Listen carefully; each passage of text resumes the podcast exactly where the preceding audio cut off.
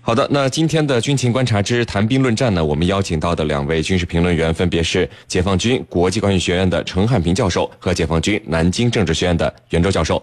两位呢，来和我们的军迷朋友们打一个招呼。军迷朋友们，大家好，我是陈汉平。军迷朋友们，大家好，我是袁周。好的，我们来看到今天的第一条消息。美国的一家科技杂志五月四号发表文章，题目呢是“中国正在制造”。掠海反舰无人机称呢，最近中国的网络上出现的一张照片显示，呃，正在研制一种利用地面效应超低空掠海的反舰无人机。报道称呢，这张照片最早是在中国的互联网上出现的，然后迅速在俄罗斯和西方的防务论坛以及博客上在传播着。那么这种无人机，我们从图片上看起来呢，是装有一对前掠的尾翼和一对具有上反角的机翼，它的进气道在机身的下方，可能是为了避免在极低高度飞行时吸入浪花。那么它被涂成了蓝色，这是中国海军标准的一个迷彩颜色。我们就一起来关注到这个突然出现的新型的无人机。呃，袁教授，呃，这张图片不知道您有没有在互联网上看到过呢？看到了，呃，我在互联网上也看到了这款这个反舰无人机的照片。嗯，那么您看啊，大部分这个现代的巡航导弹都是具有这个掠海飞行能力的，也就是在距离水面大概十米或者更低的高度飞行。那这样的掠海反舰无人机和巡航导弹，它们的差别在什么地方呢？好的，那么从图片上看呢，这款反舰无人机啊，它的飞行高度的确很低，呃，大约也就。呃，树梢的高度，也就是数米的高度，呃，那么从这个图片上看呢，那么它的确具有反舰巡航导弹一样的这个低空呃近呃这个掠海飞行的这种能力，而且从外形上看呢，它也和反舰导弹有很多相似之处啊，当然，它们也有很多很明显不同的地方。呃，从外形上看，那么这款无人机呢，它的翼展更大，呃，因此呢，呃，它的机动性能应该是更强的。那么它具有自主的飞行能力，那么可以灵活的躲避各类防空武器的攻击。那么同时呢，它的载荷也会更大，那么可以搭载更先进的这个战斗部和反舰武器。那么从作用机理上讲呢，那么反舰导弹一般都是一次性的使用的武器，而这种反舰无人机则可以分为两种，一种是搭载武器型的，呃，还有一种是搭载战斗部型的。那么搭载武器型的呢，它则可以呃搭载多枚小型反舰导弹。那么多次对敌舰实施轮番的攻击，呃，无人机本身呢，则可以多次的反复使用。而另一种搭载战斗部的，那么它的攻击原理和反舰导弹应该是差不多的，呃，属于一次性攻击性武器。但是呢，由于无人机的发动机的功率更大，所以它的载荷更大，因此它的战斗部的这个呃攻击效果就会更好，那么更适合于攻击航空母舰等大型水面舰艇。呃，石林。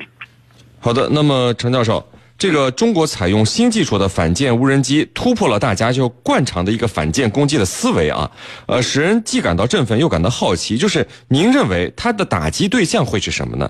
目前我们看到的有分析认为，地效益武器对航母的打击群的威胁很弱，也没有办法去取代岸舰导弹。那么它目前是不是只是一个概念？最后能否实际成为装备，还很难说呢。说说您的看法。我们先来看，它到底 它的攻击目标，它的对象是什么？我认为它的攻击的对象和目标就是航母。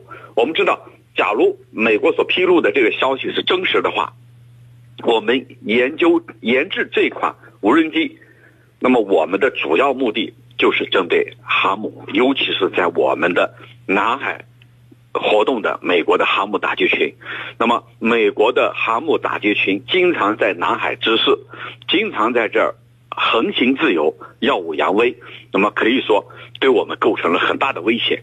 那么既然对我构成的威胁，我必然要进行反制。那么反制的手段有多种，就是你刚才说的这个暗访，这个其他的呃攻击手段。但是这种新型的这个无人机，呃反舰无人机，通过这种办法。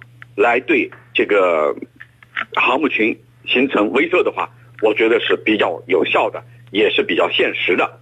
那么主要是因为这款反舰无人机呢，它能够贴近，几乎贴近水面在飞行，也就是说它的这个呃高度是很低的，可以最大限度的避免对方发现。还有呢，就是它的速度是非常快的。也就是说，把这一种现有的末端超音速导弹技术，把它加装到这款无人机上，形成它的这个攻击能力。那么再一个呢，就是说，如果这一种新式武器推出的话，那么对它的这种反制是要从零开始的。也就是说，呃，我们这一种反舰无人机，它是一个新技术和新的概念。你要想对它进行拦截和防御，那么首先你要从理论上、从技术上要进行这个掌握它的特点特征之后，再去进行研发。那么这个过程可能得很长的时间。那么我认为这个是针对呃航母，主要是美国在我们周边活动的航母为主要的打击对象的。那么另外一个就是你刚才问到了。是不是它只是一个概念，不可能成为最终的装备？我觉得这要看下一步的这一种，呃，运行过程。目前它仅仅是一种研发。那么一些网友根据自己的判断和猜测，那么下一步能不能列装到部队，就要看最终试验的结果。如果说它的试验结果非常理想，那么我们肯定会列装到部队，形成我们的又一个杀手锏。主持人，嗯，好的。那袁教授，这个我们看到美国的军事专家分析说啊，美国可以用一二 D 预警机和标准六导弹配合来远距离击落呃这种无人机。然而，我们又看到提出这个导弹方案的我们中国航天科技集团某研究院负责人在接受媒体采访时表示。这种导弹，它的设计目标主要就是突破一二 D 预警机和标准六导弹的拦截的。你看这种针尖对麦芒的说法，您能不能分析一下呢？好的，那么刚才陈教授也讲到了，呃，我们这一款反舰无人机啊，它具有飞行速度快，那么飞行高度低的特点，那么它可以进行低空掠海的亚音速飞行。嗯，那么采用这种飞行方式的无人机呢，那么借助地球曲面这个这种影响，那么使得普通的舰载雷达的确。很难对它发现，呃，但是呢，E R D 预警机不同，呃，不同在哪里呢？一则呢是它是在空中侦察的，那么可以有效的避免地球曲面带来的这种不利的影响。那么另外呢，它装备有新型的这种有源相控阵雷达，那么可以在远距离上探测具有隐身性能的这种目标。那么所以说，如果 E R D 和标准六相配合，的确可以给美国的大型水兵舰艇啊，呃。那么提供一个很好的呃保护网，那么我们研制反舰无人机，当然就是为了有效突破这张保护网。那么这其实并不矛盾。刚才我们也提到了，那么无人机由于它的机动性能更强，那么呃实际上可以躲避那么各种导来袭导弹的攻击啊。我们知道无人机表面上机上无人，但是它的后台却是有人操纵的，因此呢。在无人机接敌的过程中，那么我们可以通过后台操纵人员不断调整这个无人机的飞行姿态，那么改变它的飞行轨迹，而不像巡航导弹，它的飞行轨迹呢基本上是确定的。那么这样，那么即便是一二 D 发现了我们这款无人机，那么它也可以通过灵活的机动来躲避来袭的标准三导弹的袭击，那么从而成功的攻击对象，呃，攻击这个敌方的水面舰艇，那么。此外呢，从战法上讲，那么无人机呢又为我们提供了攻击敌大型水面舰艇呢一个新的思路。那么我们知道，无人机除了它这个携带战斗部来进行攻击之外，它还可以携通过携带多枚小型反舰导弹，那么在接敌过程中呢，同时发射这些导弹对敌实施这种多轮的轮番的导弹攻击，那么使敌舰防不胜防。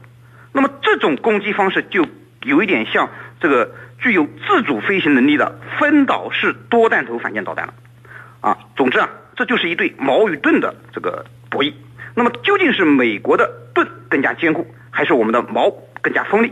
我觉得呢，并不是美这个美哪一家说了算的。那么更重要的，要在实战中得到检验。是您。嗯，好的。我们看到有网友问啊，为什么这样的新概念的武器装备又是在网络上率先流传开的呢？这会是一种呃什么战略威慑吗？程教授，这一个小小的地效飞行器一样的导弹，有没有成为威慑的可能性呢？还是在做广告呢？您怎么看？嗯，呃，这个消息呢，呃，没有从官方啊任何这个正规的渠道进行发布。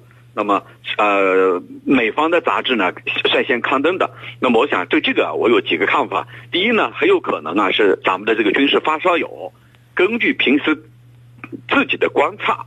自己的跟踪，那么这个进行了一种推断和假想，啊，就是说，呃，你们有这样的技术，那么我就对它的这个功能、作用、特点进行一种推断。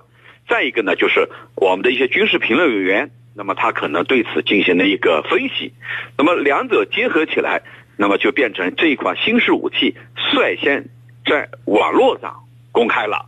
那么这个网络上公开了。这个小小的地效飞行器，它能不能变成一种威慑呢？